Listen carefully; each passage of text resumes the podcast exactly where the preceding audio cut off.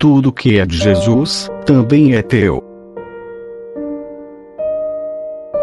Por São João Eudes.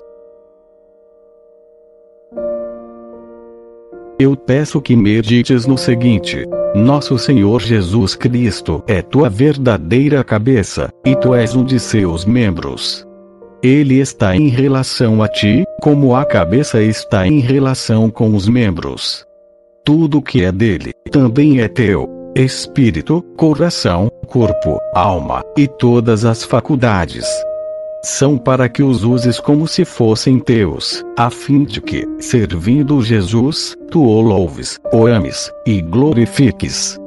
Por teu lado, tu lhe és como membro para a cabeça.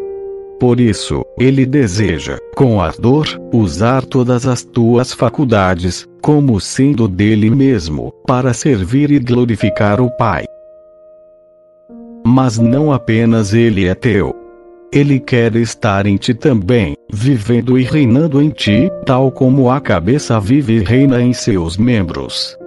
Quer, pois, que tudo o que nele existe, viva e reine em ti.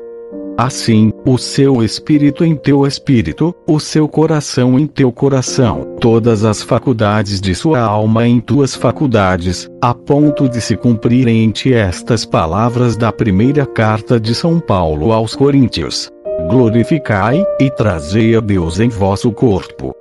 Manifeste-se a vida de Jesus em vós.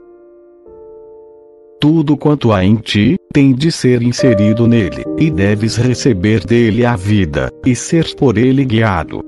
Não terás vida verdadeira, a não ser nele, única fonte da verdadeira vida. Fora dele só encontras morte e perdição. Seja ele o único princípio de teus movimentos, ações e forças de tua vida. Dele e para ele tens de viver para realizares as palavras. Nenhum de nós vive para si, ou para si morre. Se vivemos, para o Senhor vivemos. Se morremos, para o Senhor morremos. Vivos ou mortos, somos do Senhor. Cristo morreu e ressuscitou, para ser o Senhor dos vivos e dos mortos. Tu és, enfim, um só com Jesus, como os membros são uma só coisa com a cabeça. Portanto, deves ter com ele um só espírito, uma só alma, uma só vida, uma só vontade, uma só intenção, um só coração. E ele será teu espírito, coração, amor, vida, e tudo o que é teu.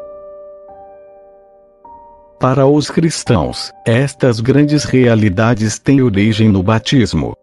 Mas aumentam e se fortalecem pelo sacramento da confirmação, e pela boa prática das outras graças de que Deus lhes dá a participarem. E tudo isto ele aperfeiçoa principalmente pela Santa Eucaristia. Se você deseja ouvir novos episódios, visite o site espiritualidadecatólica.com. Obrigada.